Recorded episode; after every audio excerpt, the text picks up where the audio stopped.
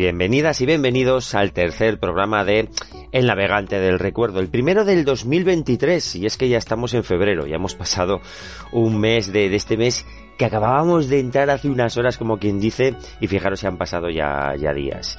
En este navegante del recuerdo, una de las cosas que más me he dado cuenta es lo rápido que pasa el tiempo por muchas cosas, ya debido a nuestra edad, eh, ya no nosotros que nos hacemos mayores y la alternativa no es buena, sino que todo a nuestro alrededor también crece con nosotros y muchos de vosotros estáis con situaciones, sobre todo con vuestros padres, bastante, bastante delicadas. Y es que el tiempo corre, que se las pela y el, y el tiempo vuela más rápido que la velocidad de, la luz.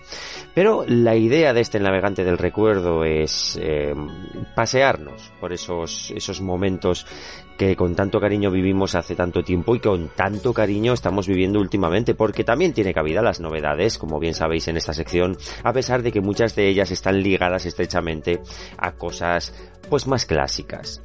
En este programa, en este tercer programa del Navegante del Recuerdo, vamos a tener tres, eh, vamos a tener tres recomendaciones muy claras. Una de ellas sería la, el, el, regreso de la aventura clásica con Return to the Monkey Island.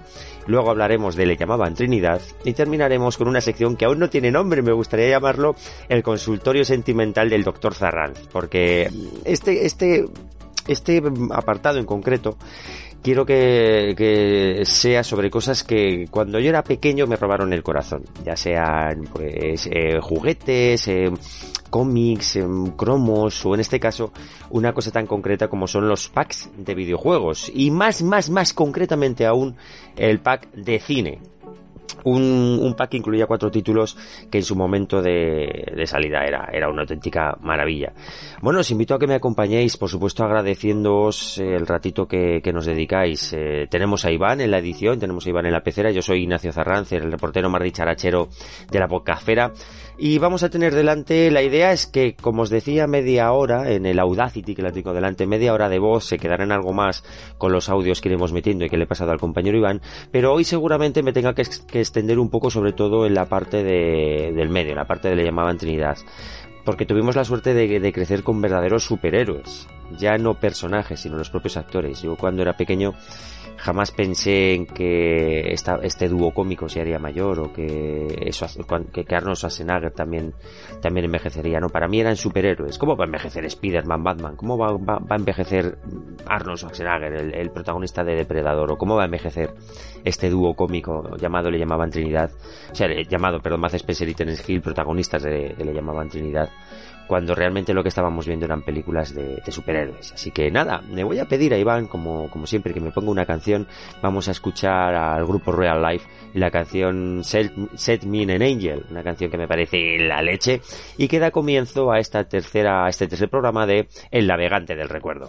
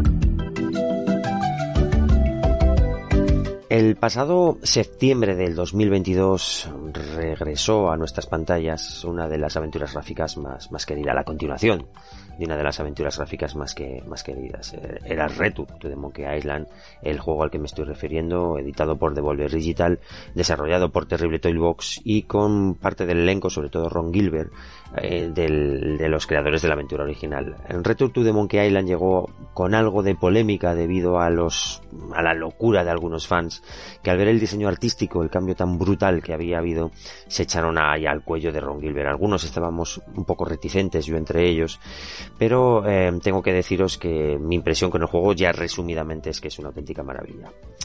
Para empezar por algún sitio tengo que deciros que yo la tercera parte de Curso de Monkey Island la disfruté muchísimo, me parece preciosa, vino con un doblaje chulísimo, puro dibujo animado, una historia muy muy divertida. Teníamos a Murray, ¿no? La, la, la, la calavera diabólica siendo un personaje que, que, se recupera en este en este de Monkey Island y que ha sido pues un poquito icono ¿no? en, en esta en esta saga. El cambio a las 3D a Escape from the Monkey Island no le sentó del todo bien cambiaron muchas cosas pero luego se retomó otra vez la saga con Tales of the Monkey Island de la mano de Telltale Games que ya sabéis que yo solo tengo palabras buenas para esta compañía. El miedo que yo tenía de este Return to the Monkey Island es que Ron Gilbert hiciera pues como un Ridley Scott no de yo hice la historia tenía algo pensado a raíz de su segunda parte y el resto no existe. Bueno, pues no, Ron Gilbert ha tenido pues mucha, mucha mano, ha tenido mucho tino y todo lo que hemos vivido hasta día de hoy, si bien en el juego no tiene relevancia, sí que en ese universo ha existido. De hecho tenemos un book de, un book de fotos donde podemos ir viendo diferentes escenas de las aventuras anteriores, entre ellas la boda de, de Guy Bruce Tribute y Ellen Marley. Y me parece todo un acierto, no, no omitir esa parte que ha sido importante durante tantos años en esta, en esta saga. Vamos a ir por partes y voy a intentar resumirlo lo, lo máximo posible gráficamente el juego, a pesar del, de la diferencia de diseño, obviamente, tenían que hacer algo. Si bien al principio a mí me echaba un poco para atrás el tipo Flash, si me permitís, estaba muy equivocado.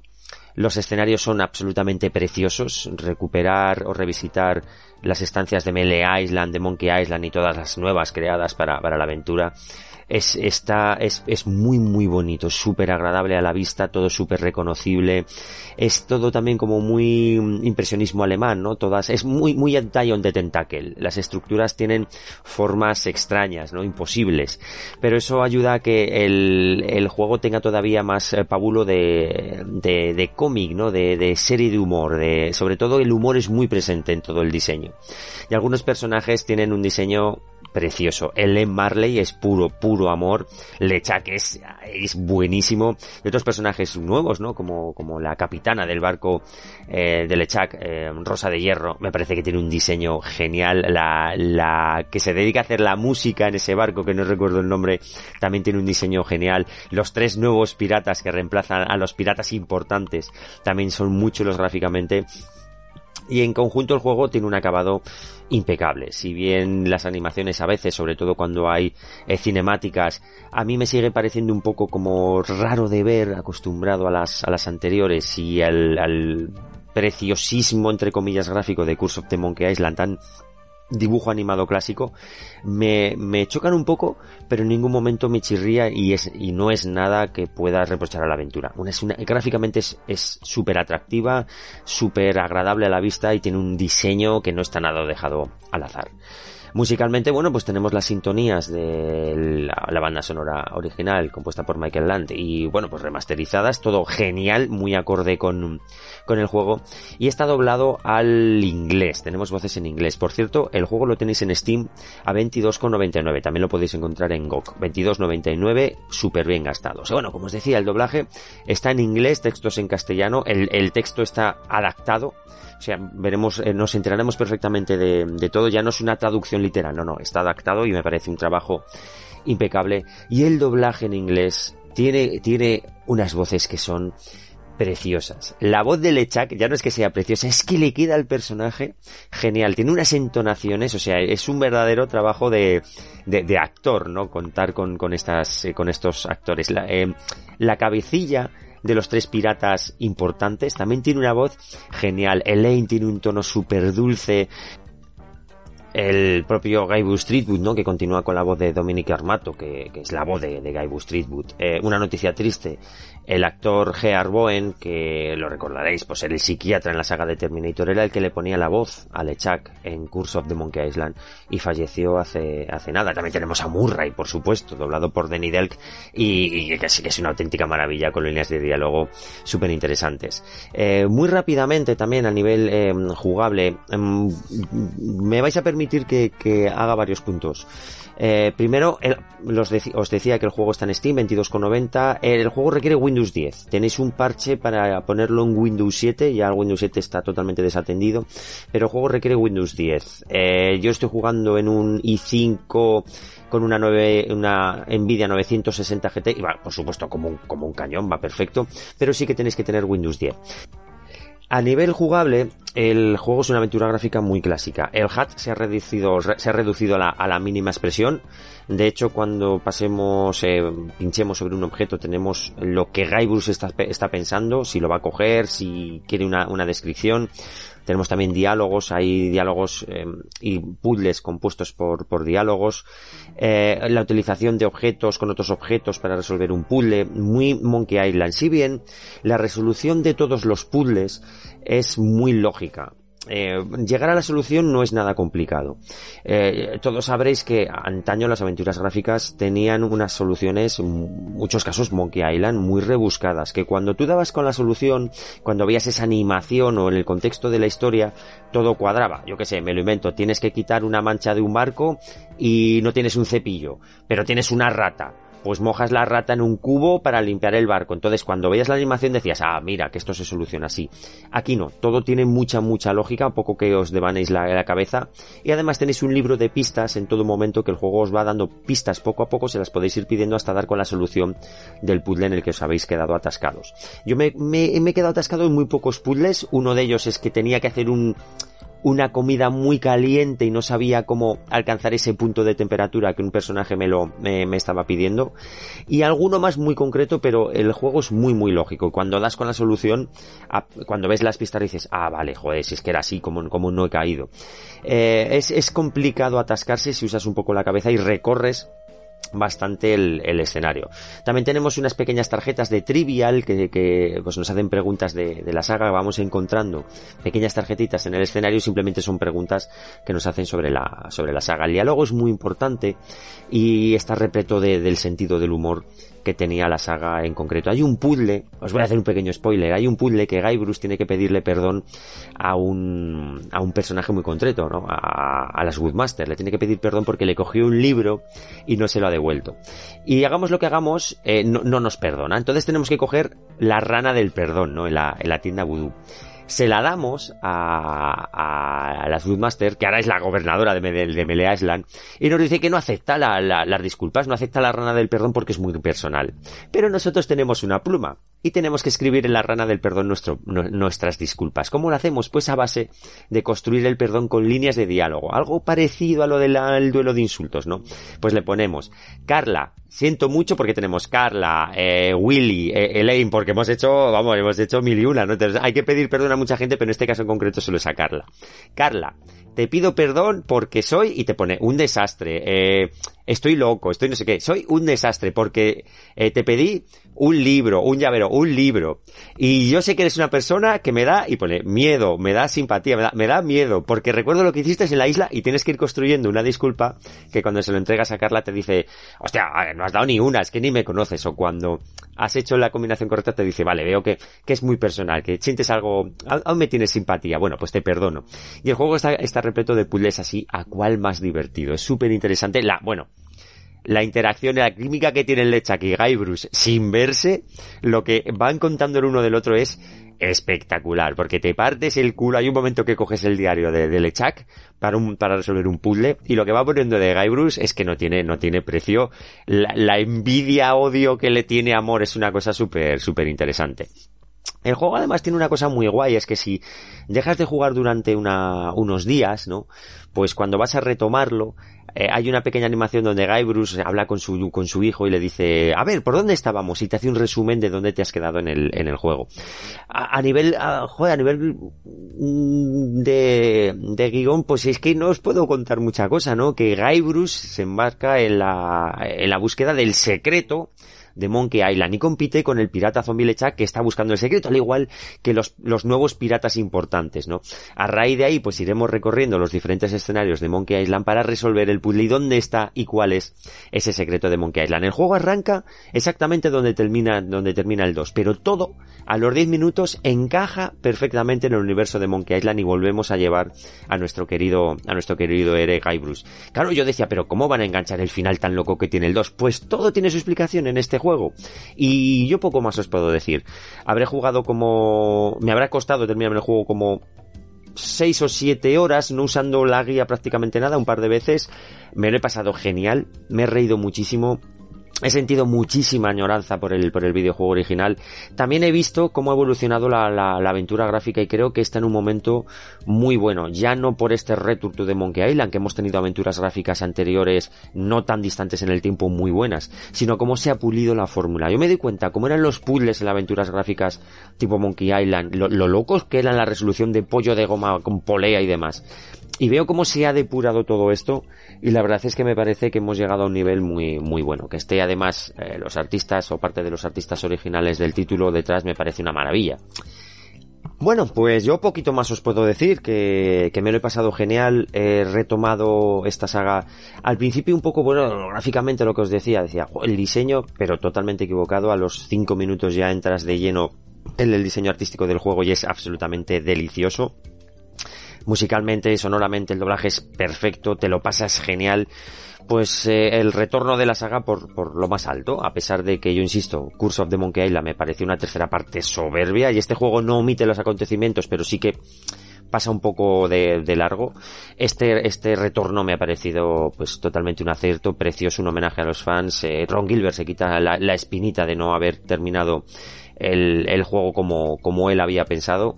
Y bueno, que a ver qué os parece el secreto de, de Monkey Island, a ver cuando terminéis la aventura qué os ha parecido. Así que nada, yo os dejo aquí y vamos a pedirle a Iván que nos ponga unos spots publicitarios porque vamos a hablar de una película muy emblemática, de Le llamaban Trinidad. ¿Conoce usted los llamados expedientes X? Al parecer están relacionados con fenómenos paranormales. Quizá usted pueda explicarme por qué el FBI etiqueta estos casos como fenómenos inexplicables y los archiva. Cuando las teorías convencionales y la ciencia no ofrecen ninguna respuesta. Cuando los gobiernos niegan el conocimiento de todos los fenómenos paranormales, las respuestas están ahí fuera Solo hay que saber buscarlas. Expediente X. ¡Sí! La serie de mayor éxito en los Estados Unidos llega a Telecinco con los casos reales que durante años han sido archivados por el Pentágono. No existen causas aparentes ni señales de asalto o violación. Solo tenemos esto. Indican que el sujeto no es humano. Tienen que protegerme. Expediente X. Creo que el tiempo, como nosotros lo conocemos, se detuvo y alguien se hizo con el control. Me pusieron algo en la cabeza. Es de un material no identificado. Los fenómenos paranormales ya no son un secreto. Todo esto existe. Mañana a las diez y media de la noche en Telecinco.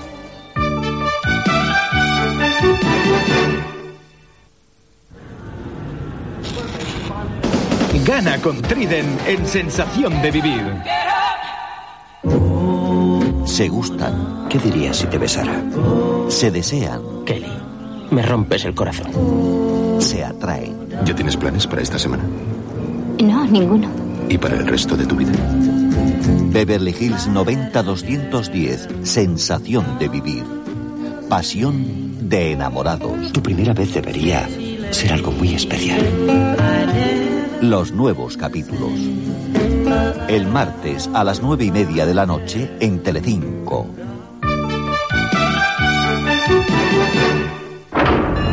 Tras estos muros se ocultan secretos inconfesables.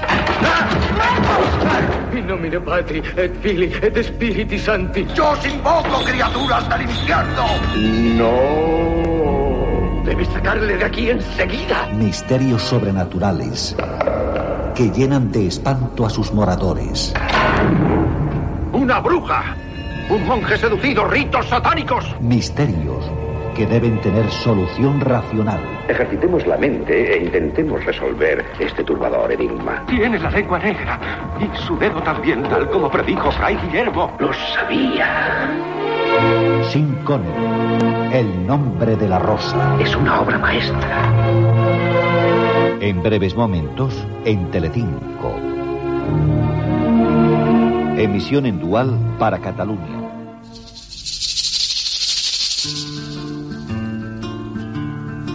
Antes de empezar a hablar de, de, esta gran comedia, para mí una buddy movie en el, en el western, me vais a permitir que os hable un poco de una pareja cómica que con Fernando Esteso y Andrés Pajares me ha acompañado durante prácticamente toda mi vida.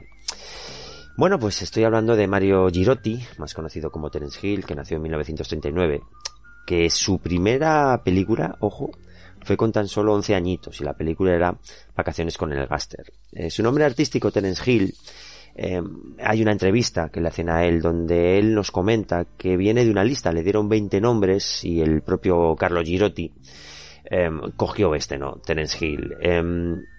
ya sabéis que fue muy común que los actores italianos y los propios directores americanizaran sus apellidos para distribuir pues mejor las películas fuera de, su, de, sus fronteras. Y su compañero, Carlos Pedersoli, conocido como Bud Spencer, que nació en el 29, tenía 10 añitos más, que era napolitano, como él siempre decía cuando le presentaban, el italiano no, no, napolitano.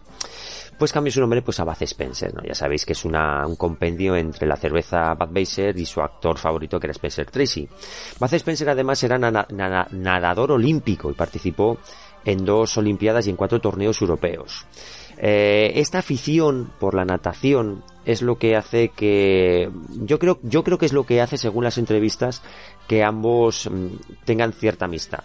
La película la primera película juntos que tienen es Aníbal de 1959 de Víctor Mature.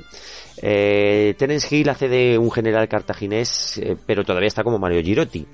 Y Bud Spencer eh, trabaja como rut, rut, ruto, no sé qué, rutario, algo, algo así era. O sea, ambos trabajan en la misma película, trabajan en Aníbal, pero no se ven. Y es en el rodaje de su primera película juntos, hicieron 19 películas, y su primera película juntos, que sería llamada Tú perdonas, yo no, cuyo título original era El gato, el perro y el zorro, eh, Bud Spencer tenía el papel entre el perro. Y otro actor, estas historias es muy interesante. Todo esto está sacada de entrevistas que han hecho a los dos actores. Otro actor hacía del gato.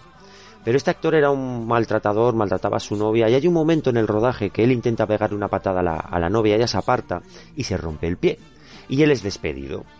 Y tienen que buscar a otro, a otro actor. Se van a Roma y contratan a, a, a Mario Girotti por su parecido con Franco Nero, ¿no?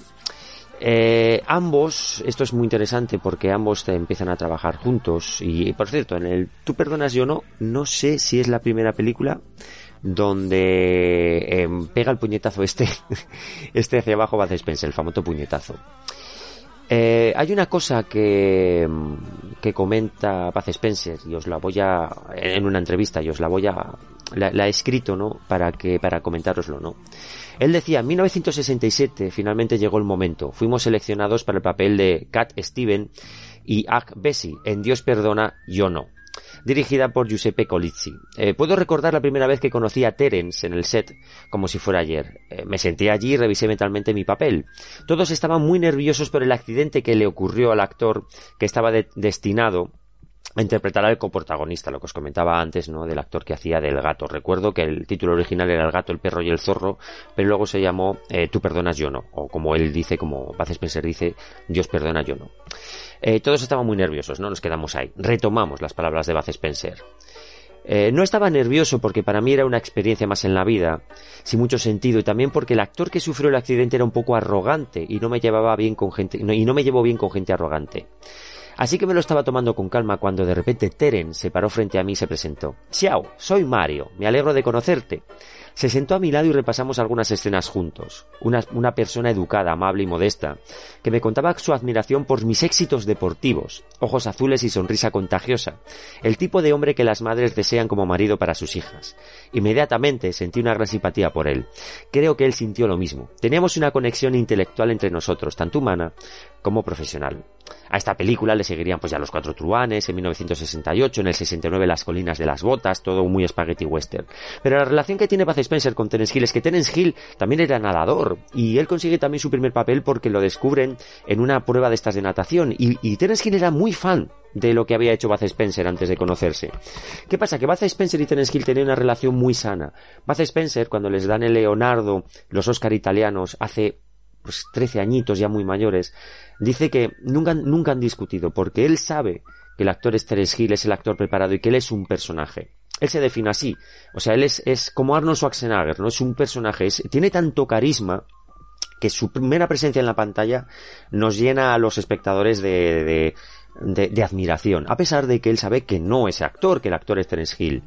Después de las colinas de las botas, en el 1970 llegaría, le llamaban Trinidad. Aquí en España llegaría en 1972. Y es la película de la cual os voy a hablar un poquito. ¿Por qué se llama, le llamaban Trinidad? Porque Terence Hill es Trinidad, es la mano derecha del diablo. Es un harapiento por diosero de buen corazón, pero con una habilidad con la pistola fuera de toda duda. Y su hermano es Baz Spencer, es Bambino, que eh, aquí lo llaman el niño, ¿no? Es la mano izquierda del diablo. Es eh, todo lo contrario que su hermano. Es fuerte, fortachón, muy mal encarado, muy gruñón, pero tiene la misma habilidad que él con la pistola. Así que tenemos a Trinidad, Terence Hill y al niño, Baz Spencer, que como nos cuentan en los primeros eh, los primeros compases de, la película. Vemos a, Trinidad en una introducción que ha marcado la historia del cine tumbado ahí mientras el caballo lo arrastra y se mete en una taberna a comer las típicas judías con cuchara de madera y hogaza de pan y eh, rescata a un iba a decir a un preso, ¿no? a, un, a un detenido que es mexicano, que lo han cogido unos cazarrecompensas porque ha agredido a un gringo, como el mexicano lo dice, porque el gringo previamente había intentado aprovecharse de su mujer, él se defiende, le da con un cuchillo, y bueno, pues eh, según lo que nos cuenta, pues los mexicanos siempre tienen la culpa de todo, hay mucho racismo ahí, pero eh, Trinidad, Terence Hill, quita a los mexicanos de la mano de, de estos cazarrecompensas, y siguiendo su camino a la nada, llega a un pueblo ¿Dónde está Bud Spencer? El niño, su hermano. Que además es sheriff del lugar. Pero aquí hay una cosa que que nos explica bastante de ambos personajes. Ellos son unos cuatreros. Puede parecer que tienen buen corazón y aquí en la película lo demuestran, pero Bud Spencer se hace con la, la placa del sheriff porque él es un cuatrero ladrón de, de caballos, de diligencias, y él hacía, van, lo que nos cuenta Bud Spencer es que él en su, en su camino ve que hay un, un sheriff que le persigue y le dispara y lo da por muerto y le roba la, la, estrella. Luego resulta que no le persigue, que simplemente va por ese camino. O sea, Bud Spencer ataca a un inocente para robarle la estrella y hacerse pasar por sheriff, aunque luego vemos que el sheriff no ha muerto, ¿no? Y, y da la descripción de Bud Spencer y hay unos cartereros típicos de Se Busca que llegan a las propias manos de Bud Spencer, ¿no? Dice, mira, el sheriff que al que dispare que no ha muerto me manda carteles para que me coja a mí mismo. Eh, ambos se llevan muy mal, sobre todo porque el niño, Bud Spencer, piensa que donde esté Trinidad siempre hay problemas. Pero el pueblo donde están ya es un pueblo con muchos problemas. Hay una, una especie de, de, terrateniente que le llaman el mayor, que se quiere hacer con los terrenos que tienen una especie de amis, un, grupo religioso super pacifista que está ahí trabajando. Yo creo que son amis, ¿no? Están trabajando en las tierras, construyendo sus casas, viven de la naturaleza, no se meten con nadie, son súper eh, amables, jamás usan la violencia, pero quiere hacerse con todo ese terreno para que su ganado coma, ¿no? Sobre todo los caballos. Eh, y lo que intenta es sacar a este grupo de, de, de, religiosos de ese terreno a base de la fuerza, ¿no? De, de amenazarles y demás. Tanto eh, Trinidad como, como el niño, o sea, Spencer y Terence Hill, ayudarán a estos religiosos a hacer frente al mayor y a todos sus secuaces con a cuál escena de acción más, más divertida. El guion está muy bien construido y siempre se busca la manera de que no haya armas por el medio. Hay muy, muy pocos tiroteos, muere gente, eso es una cosa de la que yo no me acordaba, o, o si no muere queda muy lastimada, pero el guion siempre se las apaña para que cuando haya, va a haber una escena de, de acción, se resuelva sin tiros. Por ejemplo, hay un momento que es un momento súper divertido donde Trinidad, su hermano, para hacerle frente a este mayor, le, propone que sea su ayudante. Y se van al bar, ¿no? Se va a Trinidad al bar, él solo. Y se encara con los, con los matones del mayor porque ese es un vacilón. Y viene su hermano, porque ya están ahí dispuestos a, a, pegarse de tiros. Viene el sheriff y dice, a ver, ¿qué pasa aquí? Y dice Trinidad, han faltado a la ley. Y dice Bud Spencer, no, que han faltado a la ley. ¿Y cómo vamos a arreglar esto? Y los matones del mayor le dice, mira, si no te escondieras detrás de esta placa, otro gallo cantaría. Pues ¿qué pasa? Que ellos se quitan las placas y se quitan las armas y se lían a. Y es, es eh, bueno, las coreografías ya sabéis cómo van, ¿no? Puñetazo para abajo, todos contra Bud Spencer, Terence Hill con sus cabriolas. Hay otro momento también, por ejemplo, de guion, que eh, hay unos mexicanos que atacan a, o, que se aprovechan de estos eh, religiosos, que se van a sentar a la mesa, estos mexicanos de, de estos religiosos para aprovecharse de ellos, pero previamente habían llegado este dúo y se habían sentado también a la mesa a comer y hay una regla que, que más o menos se respeta, es que eh, nadie se acerca con armas a la mesa del Señor, con lo cual están todos desarmados. Y hay un momento ahí también súper cómico, porque creo que el, el, el, jefe se llama Mezcal, el jefe de los mexicanos, que se lía manguzadas con los religiosos hasta que le toca a Spencer y claro, le sale el tiro por la culata. La química entre ellos es maravillosa, eh, eh, el guion me parece muy, muy divertido. Constantemente están pasando situaciones eh, hilarantes o de, o de acción. La banda sonora es una auténtica maravilla. Que de hecho, Iván, vamos a hacer una pequeña pausita y ponemos la banda sonora, ¿no? De la llamaban Trinidad.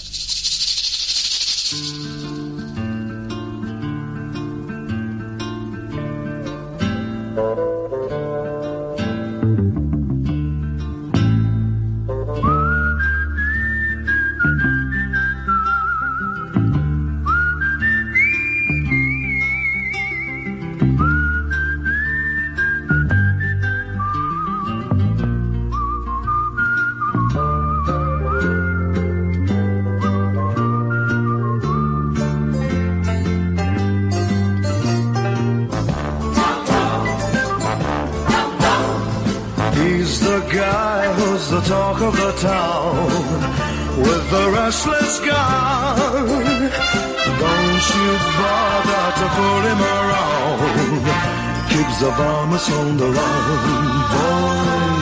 Keeps the varmints on the run. You may think he's a sleepy type guy, always takes his time. Soon I know you'll be changing your mind when you've seen him use a gun, boy. When you've seen him use a gun. He's the top of the West. Always cool, is the best. He keeps alive with his car 45. Mm.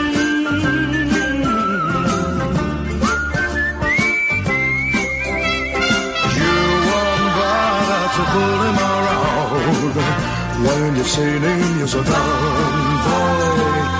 When you've seen you're a gun. He's the top of the West, always cooler. He's the best. He keeps alive with this Colt 45. Who's the guy? Who's riding to town in the prairie sun. You won't bother to fool him around when you've seen him use a gun. When you've seen him use his gun.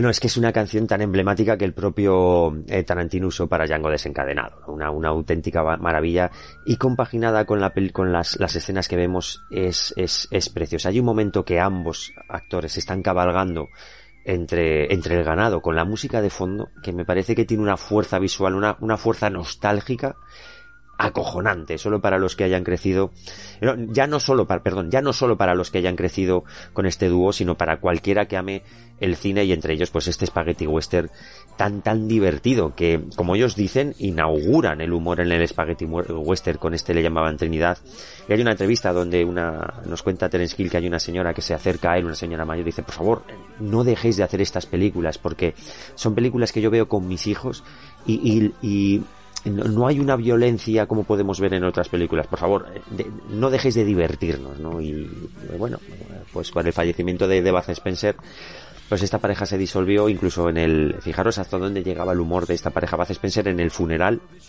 Ponen la de Dan, Doom Boogie, ¿no? La canción de Y si no nos espandamos de los Oliver Onion. Y en el, en el parejírico, me parece que se dice así, ¿no? Pues cuando eh, su compañero eh, Terence Hill va a hablar de, de, lo que había supuesto la vida con, con Bath Spencer, eh, solamente tiene anécdotas con humor, ¿no? Es un poco lo que pasó con, con los Monty Python, ¿no? Cuando, murió el protagonista de, de, la, de la vida de Brian.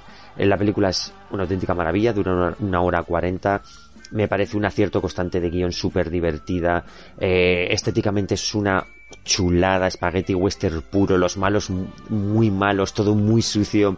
Trinidad, Skill está hecho un, desastre, o sea, está guarrísimo y la ropa que lleva está que se cae a girones, pero que su estética fue copiada en todos los, los eh, en todos los eh, los rip-off, como podíamos llamarle, en todas las, películas que copiaban esta, esta le llamaban Trinidad, todos iban vestidos, los protagonistas que hacían de Terence Hill iban vestidos como este personaje de Trinidad. Hay una cosa que no quiero dejar pasar. Eh, esta película es muy divertida, pero tiene para mí un plus. Y es el doblaje. La voz de Baz, Spencer, que lo interpretaba el actor que falleció, José Martínez Blanco, que muchos de vosotros lo recordaréis porque fue la, la voz de Filemón en el Festival del Humor de los Estudios Vara, es sensacional. Hay un trabajo detrás en estos actores de doblaje, porque Héctor ya pone la voz a Terence Hill, que es la voz de Marlon Brando, de Bar Reynolds. Ambos actores hacen un trabajo, todos, todos los que hay. Pero estos siempre han hecho un trabajo dando voz a Terence Hill y a Baz Spencer, que, y es que no, no, no puedo desligar la imagen del sonido, soy incapaz. Y el doblaje es tan bonito, en esta, en esta película que, bueno, siempre la, veo eh, como la vi en su momento, ¿no? Con, las voces en castellano gracias a José, a José Martínez Blanco y actor Cantoya y el todo el conjunto es, es precioso. Una película que, por favor, si no la habéis visto hace mucho, volver a verla porque yo creo que es súper divertida y si no la habéis visto jamás, pues joder, echarle un ojo porque os vais a encontrar con un spaghetti western muy solvente. Ellos son superhéroes, ¿no? Lo que os comentaba, y resuelven todos los entuertos a, manguzadas. No hay una gota de sangre en ningún momento. Eh, Spencer parece, eh, parece Juggernaut, es imparable.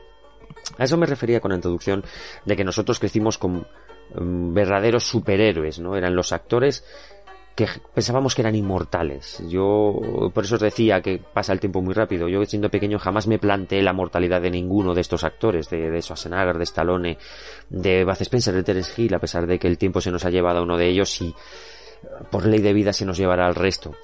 Eh, el haber crecido con estos actores, con su faceta, eran como los luchadores de la lucha libre, ¿no? Tan, tan superheroica, tan, tan figuras que parecen como dioses griegos, por así decirlo, es una experiencia que cuando la ves con nostalgia, jo, te da pena ver cómo, cómo pasa el tiempo, cómo ha pasado todos estos años, cómo todos hemos crecido.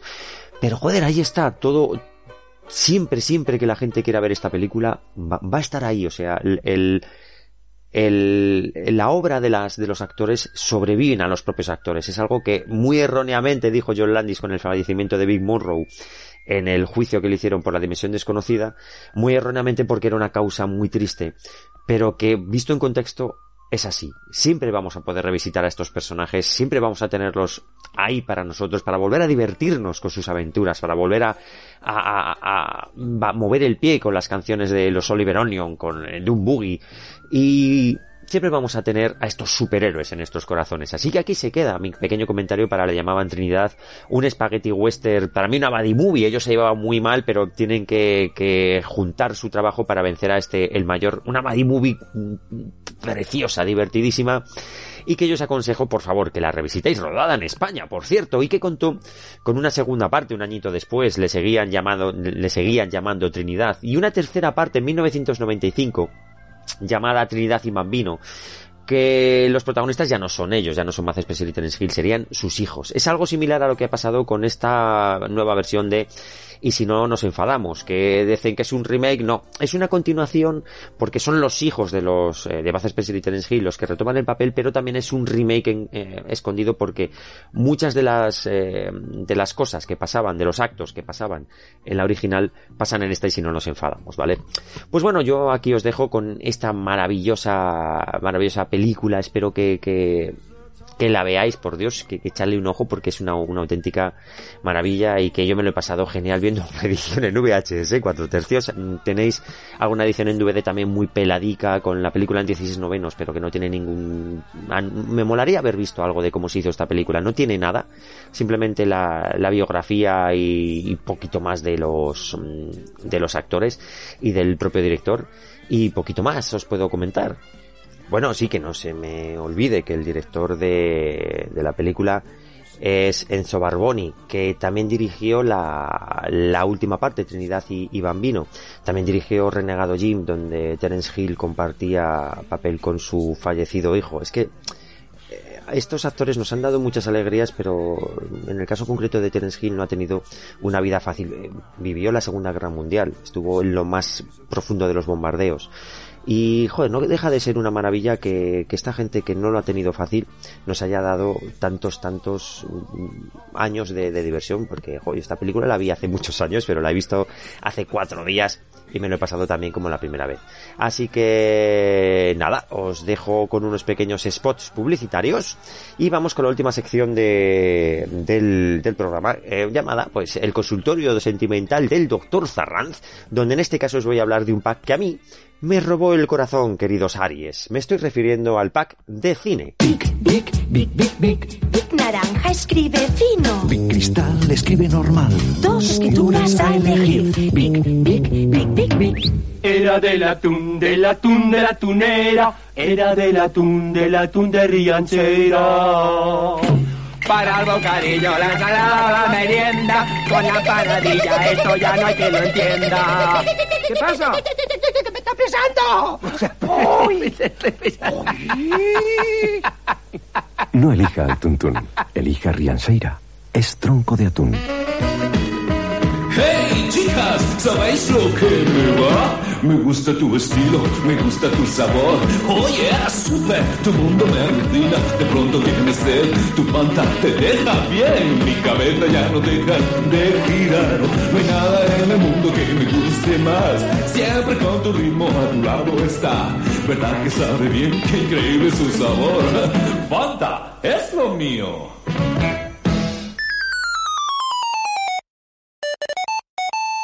Ya sabéis que todos los audios que escucháis en el programa están sacados del canal de preservación de Sin Rebobinar. Todos los trailers, anuncios, cosas que van a llegar próximamente a, televisión. Bueno, bueno, próximamente en el 89, 90, 91, como el Príncipe de Bel Air, o, o, Farmacia de Guardia, o Expediente X. Bueno, todo eso lo tenéis en el canal de preservación sacados de nuestros propios VHS. Yo aquí con el vídeo y una llavecica USB he estado capturando la de horas y horas y horas de, de vídeos que hay y van también, pues con la pedazo de colección que tiene tan enorme de, de VHS edición de Videoclub, pues hemos sacado todos los trailers y todo lo que podéis encontrar en el canal, además de alguna película, alguna serie de animación, eh, todo menos la música, o sea, todo lo que nos permite legalmente YouTube subir, lo tenéis ahí. La música no, que tiene derechos de autor y nos dice que nos comamos una, una mierda, nos dice YouTube que nos comamos. Dicho esto, esta aclaración, que, eso que os quede claro. Todo lo que, todo lo que escucháis son cosas que hemos sacado nosotros de nuestros propios VHS, nada de ningún canal. Y dicho esto, vamos a, inaugurar la sección El consultorio sentimental del doctor Zarranz, que básicamente serán cosas que desde pequeñito hasta ahora me han robado el corazón y me han enamorado. Queridos oyentes, ¿cuáles son las cosas que a vosotros os gusta? Eh, dejarnos mensajes y, y, así tendremos un consultorio más bonito, ¿no? Todo muy radiofónico. Pero dicho esto, y fuera de toda, de toda guasa, Estrenamos sección pues con algo que a mí de, de pequeño me, me, robaba el corazón, que son los packs de videojuegos. Traeré varios packs a, a esta sección, al gabinete sentimental del Dr. Zarranz, pero quería empezar con uno de los que en su momento más me, me enamoró, que sería el pack de cine. Uno de los últimos juegos que me compré yo para Spectrum fue el pack eh, Ninja Collection que traeré aquí, que incluía el Shadow Warrior, que había visto la demo en Micro Hobby y gráficamente me parecía una barbaridad, Dragon Ninja, que me parece una conversión muy divertida, y Double Dragon, que si bien gráficamente me parece un diseño bastante extraño, peculiar, no muy parecido a la recreativa, sí que de contenido me parece una conversión prácticamente perfecta porque podemos jugar a dobles y tenemos prácticamente toda la, recreativa metida en ese juego. Con el tiempo he, aprendido a apreciar mucho esta, esta conversión. Pero bueno, adaptaciones de videojuegos a cine. Hemos tenido muchas. Creo que los que me conocéis siempre he dicho que para mí, cuando los pones en una balanza, gana de goleada las conversiones buenas, pero a un nivel de 90-10, ¿no? 90 buenas, 10 malas, porque hemos tenido cosas muy chulas. Eh, Robocop 3, eh, Robocop 3, bueno, perdón, Rambo 3, quería decir. Robocop 2, que me parece un juego técnicamente salvaje. Navy, Navy Seals, que también es un juego de la última jornada de Ocean de 128K, que me parece que técnicamente no se podía hacer mejor y es un juego muy divertido. Razas de Noche, La Familia Adams, teníamos cosas muy muy interesantes también un poco más más clásicas por ejemplo el juego de los Goonies eh, me parece un juego muy chulo en su versión de, de, ordenadores no y otras otros tantos juegos no cazafantasmas yo he sido siempre muy fan de, de la primera adaptación de cazafantasmas porque me parecía que se había intentado hacer algo diferente y es un compendio de varios géneros que a mí personalmente me llamaba muchísimo. Entre, entre otras, hay, hay muchísimas. O sea, podríamos dedicarle un especial y saldrían cientos de conversiones que a mí personalmente, de adaptaciones que a mí personalmente me molan mucho. Pero este, en este caso, el pack de cine me llega muy, me llega muy al corazoncito porque, claro, muchos de los estrenos de estos, de estos cuatro juegos yo los vi en cine. El juego, el pack se compone de cuatro títulos, que serían Batman y Robocop, de la mano de Ocean, Indiana Jones y la última cruzada, de la mano de Usgol, que estaba programado por Tiertex, si no recuerdo mal, y Cazafantasmas 2 de Activision, que estaba programado por los gemelos Oliver, los creadores de Dixie. Eh, este, si bien Activision ya sabéis que no deja que sus juegos se distribuyan libremente por internet. Si vais a World of Spectrum, todos los juegos de Activision no están incluidos ahí y uno de ellos es este Cazafantasmas 2. Una cosa que, de que, me, que me choca y me molaría mucho haber estado ahí para saber cómo se tomaron estas decisiones es que el juego incluye el, sello de Ocean. Si bien solo hay dos títulos, que serían Batman y Robocop, los que son creaciones de esta, de esta casa que tantas grandísimas conversiones nos dio. Yo me imagino que llegarían a algún tipo de acuerdo de distribución tanto con Usgold como con Activision para poder incluir estos títulos. Si bien el juego, el pack aquí lo distribuyó Herbe, eh, este, este pack se publicitó tal cual en revistas extranjeras, tipo, tipo Clash o Jules Sinclair. Con lo cual yo en un principio, sin haber tenido estas publicaciones hace tiempo, pensaba que era una, una decisión de Herbe, ¿no? Coger exceso de stock de cintas que ellos distribuían incluirlas en el pack, pero no, es que este pack se vendió tal cual eh, en el extranjero. Si bien en las instrucciones, que me parecen una auténtica, son muy románticas estas instrucciones, tiene un pequeño en la parte trasera, pone guarda este cupón y mantente atento a las noticias que irán apareciendo en Micromanía a partir de noviembre de 1990, donde tenemos el logotipo del pack para recortar. Creo que fue un concurso que hizo Micromanía para eh, regalar un viaje a Hollywood. Yo no sé si eso era verdad o no, porque había mucha pasta ahí. Si por favor alguno de los oyentes le tocó, participó, sabe de alguien le tocó, que me lo haga saber porque me interesaría mucho saber cómo fue este concurso tan, tan espectacular. En las instrucciones os comentaba que me parecen muy románticas porque claro, esto ya se ha perdido. Debido a limitaciones de la, de la época, pues incluir texto o el propio tutorial pues, pues consumía recursos que no estaban ahí al alcance de los programadores. Ahora eso se ha perdido para bien y para mal, ¿no? Los tutoriales a día de hoy son parte del juego, te enseñan perfectamente a jugar y ya no necesitas tener un texto en papel que te explique la historia. Los juegos tienen la suficiente capacidad narrativa como para no necesitar este pequeño añadido que a mí personalmente me parece algo muy romántico bueno, ¿qué os voy a decir de las instrucciones de, de Name Moves? Cómo te metían en ese, en ese universo con cuatro hojas, ¿no? Bueno, o más centrados en, años. Ya sabéis que la edición física de Alone in the Dark 2, de, de Alone a mí me parece una maravilla porque te, te incluye recortes de periódicos, te incluye un montón de cosas que gracias al papel te meten en ese universo, o el Sado no te come, ¿no? Que volvemos a lo mismo, que tiene recortes, billetes de tren, cartas de. Con ese papel, esas hojas, te introducían en el universo que, ibas a, visitar. Eh, volviendo a este pack de cine, ¿no? Y pues comentándoos un poco cómo eran las instrucciones, que, que incluye la, obviamente las instrucciones de los cuatro juegos, me parece una chulada, ¿no? Como te van comentando en qué consiste Cazafantasmas 2, cómo son los niveles, cómo vas a jugarlos, cuál es el control, ¿no? Pues arriba, abajo, izquierda, derecha, está, está muy chulo. Os describo un poco físicamente el pack. Incluye tres cintas. La primera sería de Batman, la segunda sería de Robocop y la tercera comparten en una cara Indiana Jones y la última cruzada y en la trasera Cazafantasmas 2. Además, cuando coges Indiana Jones y la última cruzada, en la serigrafía es una típica cinta blanca de herbete por Indiana Jones, and the Last Crusader by Use Gold. Y le das la vuelta y pone Ghostbuster eh, 2, Cazafantasmas 2, por Activision. Ah, también con Batman y Robocop pasa lo mismo, ¿no? Pone Batman by Ocean Software o Robocop 2 by Ocean Software.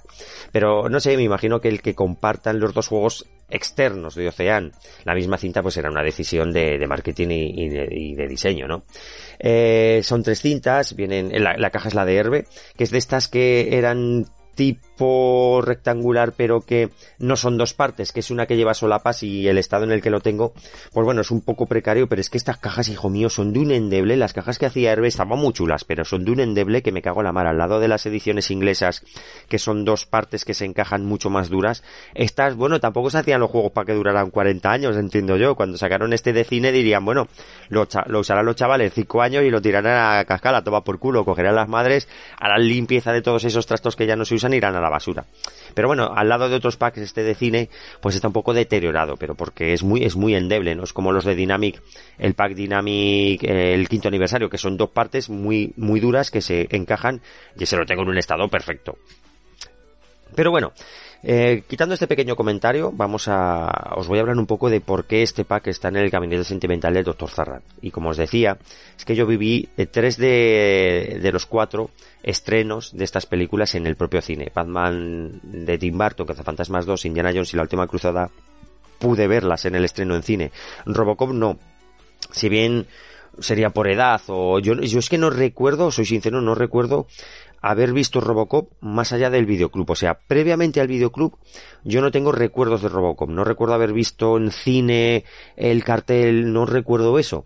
Eh, ya para mí Robocop sí que sería una película de, de, de, videoclub. El primer recuerdo que yo tengo de esta cinta es en videoclub. Si bien esas tres, Batman, Cazafantasmas, Indiana Jones, sí que recuerdo perfectamente la campaña de marketing y navideña de que llegaban estas películas, carteles, eh, cachos en los programas de televisión, e incluso recuerdo que se habló de Beetlejuice en un programa de radio, tengo el, el, recuerdo de ser pequeño y estar escuchando un programa de radio donde hablaban de, de Beetlejuice. Eh, todo esto llegaba además con una vorágine que yo creo que se ha perdido, porque si me seguís en, en, Twitter, sabéis que pongo cosas, fotos de mi propia colección, y cuando llegaba una película de este calado, venía adaptación de cómic. Forun adaptó, por ejemplo, Batman y Indiana Jones y, Willow, por ejemplo. Adaptación literaria. Llegaban la, las películas también a, a libros, que era algo que se había hecho mucho tiempo atrás también, ¿no? Yo, por ejemplo, tengo en, en, su momento compradas, todavía conservo la adaptación de Cazafantasmas 2 y Willow, que tengo incluso el precio puesto a, lápiz, que eran 300 pesetas, que son unas ediciones muy finitas, blancas, que, que ya están un poco amarillentas, pero eh, eh, se, se, vivía la película así también, con la adaptación literaria. Cromos, álbumes de cromos, chicles, pastelitos.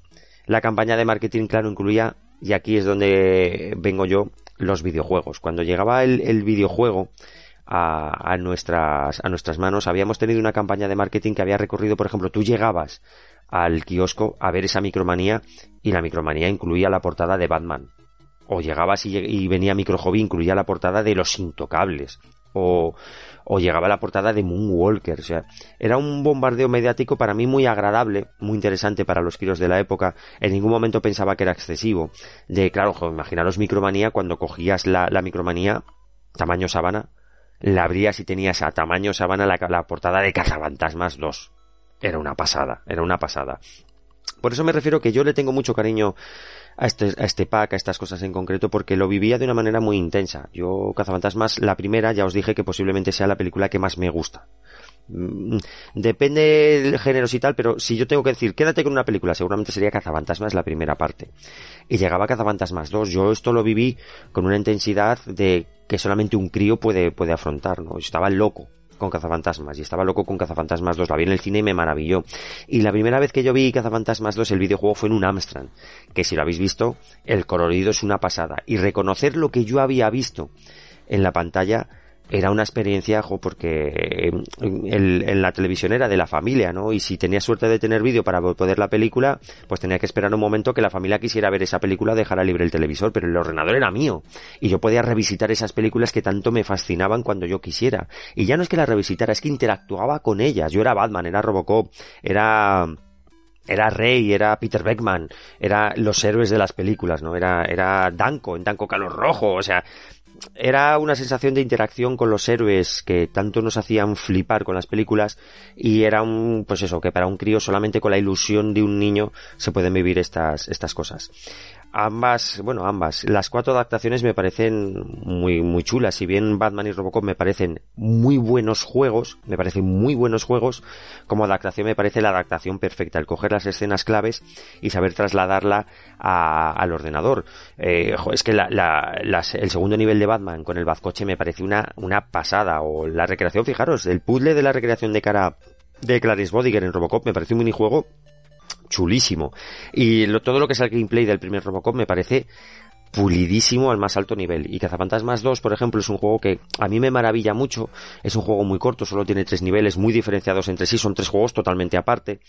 Eh, también me parece que está muy guay porque sabe coger tres escenas clave en la película y, eh, portarlas a nuestros a nuestros ordenadores em, y, además el diseño es, gráfico me parece muy muy muy chulo no ya os decía la primera vez que yo veo Cazafantasmas 2 es en Amstrad y es una explosión de color. Si bien los niveles son jodidos es un juego bastante complicado una vez que coges la mecánica el primer nivel del, del túnel que tienes que bajar abajo y cogerle los mocos yo me lo paso con los ojos cerrados yo me quedo el de la estatua de libertad de vez en cuando me lo paso y el tercero sí que eso, eso para mí eh, se me da fatal. El tercer nivel, el isométrico, que me parece muy chulo a nivel técnico, pero se me da, se me, se me, me parece muy jodido. Además, Cazafantasmas 2 incluye esos pequeños fotogramas digitalizados de la peli, que eso ya era el acabose, ¿no? Incluso en esas pantallas de, eh, de Spectrum monocromáticas que son en rojo y en negro, pues vas identificando fotogramas de la peli, me parece ya una pasada así viejo, cargar eso en cinta madre mía, es un coñazo eh, enorme, pero bueno, eran cosas que nos daban más o menos igual. Eh, me dejo uno al final, que es el Indiana Jones y la última cruzada. Que ese, este juego yo sé que tiene muchos detractores, pero a mí no me parece ni mucho menos un, un mal juego. El mayor problema que tenía para mí este arcade game, que no era la aventura gráfica. Claro, es que ves la aventura gráfica y eso ya eso es otra historia. Eso es otro mundo. La aventura gráfica de Indiana Jones, eso está a otro nivel. O sea, eso es otra, no tiene nada que ver con lo que hemos visto, lo, lo que habíamos visto en adaptaciones de, de la gran pantalla videojuego. Pero este Indiana Jones también sabe coger los momentos claves de la peli y portarlos al ordenador. Si bien es un juego difícil, gráficamente me parece un juego muy solvente, me parece que todo es muy identificable. Eh, no sé, es un título que a mí me agrada. Si bien Batman y Robocop serían un 10, Cazafantasma, un 10 plus, Cazafantasmas 2 es un 9, Indiana Jones para mí sería pues, pues un 7, que no es, no es mala nota. Pero el pack a mí me parece un pack muy completo. Packs hubo muchos, a toda máquina, Ruedas de Fuego, a toda máquina 2, Top Bitopo, el 88, el Superhéroes, o sea, había un montón de packs. Pero, em, por ejemplo, lo que me pasaba a mí con el a toda máquina, que había muchos, eh, vitaminas, el genial, o sea, me pongo a pensar y había ciento mil. Lo que me pasaba a mí con el a toda máquina, el a toda máquina, que quizá fue uno de los más famosos en mi entorno, es que tenía em, Rambo 3, Afterburner, Dragon Ninja, Afterburner. Bueno, que lo, que lo voy a coger, madre mía, qué memoria tengo. Dame un segundo.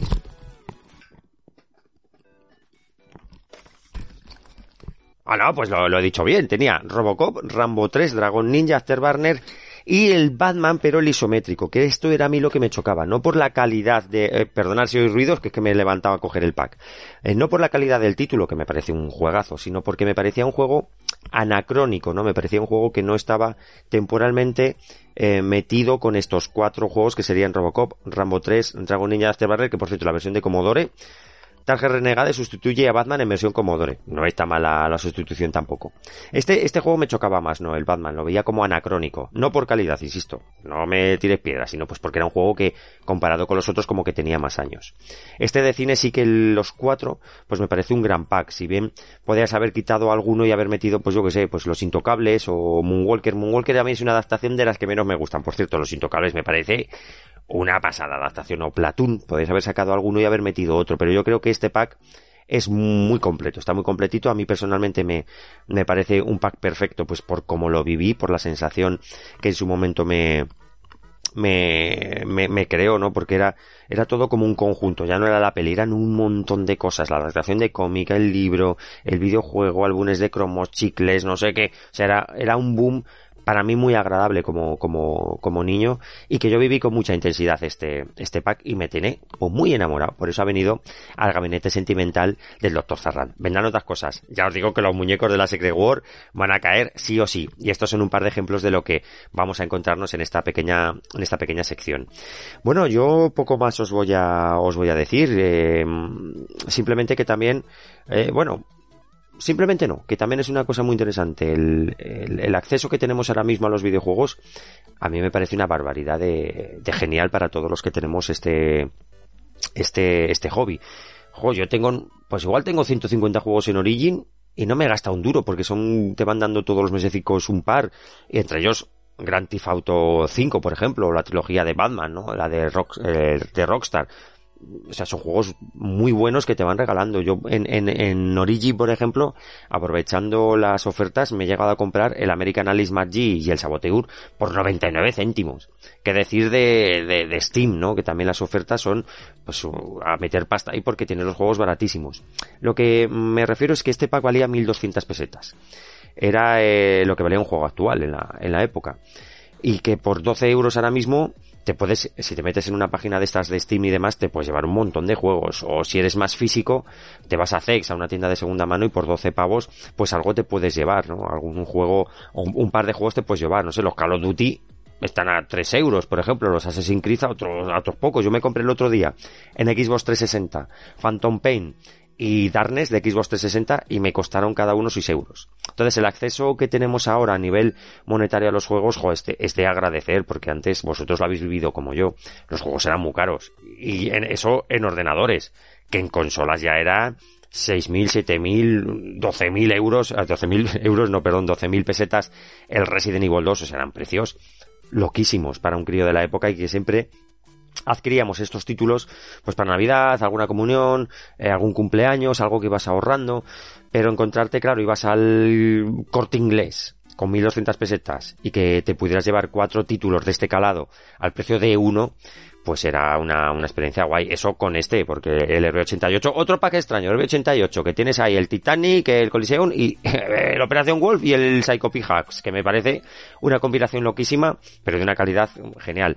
Pues eso en este, pero te ibas, te, te comprabas el Topitopo, que no sé si incluye 8 o 9 juegos, o el pack quinto aniversario de Dinámico incluye otros tantos, y era, joder, los packs eran una cosa que para los kilos de la época nos ayudaba muchísimo a adquirir esos juegos que tanto deseábamos y que en muchos casos no había tenido un largo recorrido de vida, que en muchos casos todavía era novedad. Bueno, que no se me olvide, cuando cogías esa micromanía sabana la abrías y veíais ahí el, el, el, centro mail, ¿no? Y veías en la publicidad 395, 595, con esas cassettes que tenías que pedir por correo. Ay, me cago en la mar, qué, qué buenos tiempos. Pero yo os voy a dejar, porque llevo ya una hora, este me ha quedado el doble, una hora grabado. O sea que con audio quedará bastante más largo. Este me ha quedado el doble, volveremos al formato de media hora la semana que viene o cuando el próximo programa, porque aquí me quería extender un poquito más con, les llamaban Trinidad, y nada, agradeceros a todos el tiempo que nos habéis dedicado, gracias a Iván, a Iván Fan, lo que lo tenéis en la pecera y es el encargado de hacer la edición, ya sabéis que yo le paso los audios, Iván lo mezcla todo de una, de una manera como solo el arguiñano sonoro podría hacer. Y que yo soy Ignacio Zarraz, el reportero más dicharacero, más dicharachero de la podcastfera, que nos vemos en nada, recordad que tenemos el correo de sinrebobina.gmail.com, que estamos en Twitter como arroba arroba sin rebobinar, que tenemos el coffee para que nos dejéis ahí euricos si queréis, si os mola lo que hacemos, si queréis que mejoremos equipos, o que Iván y yo nos vayamos junticos de, de vacaciones, ahí los dos untadicos en aceite, a las Caimán o a las Seychelles. Cuando tengamos mil euros por cabeza, nos lo gastaremos en las vacaciones gracias a vosotros. Pero bueno, oye, ahí no está mal que si os gusta lo que hacemos, pues nos dejéis un par de eurillos, pues para micrófono, pues porque eh, triste es de pedir, pero más triste es de robar, amigos míos. Y bueno, que yo me, me despido. Recordar, sin rebobinar, en Twitter, arroba sin rebobinar, eh, el Coffee, que nos dejéis perricas, Iván Fanlo en la edición e Ignacio Zarrán en la locución. Así que nada, que me despido, nada, muchos besitos, hasta luego.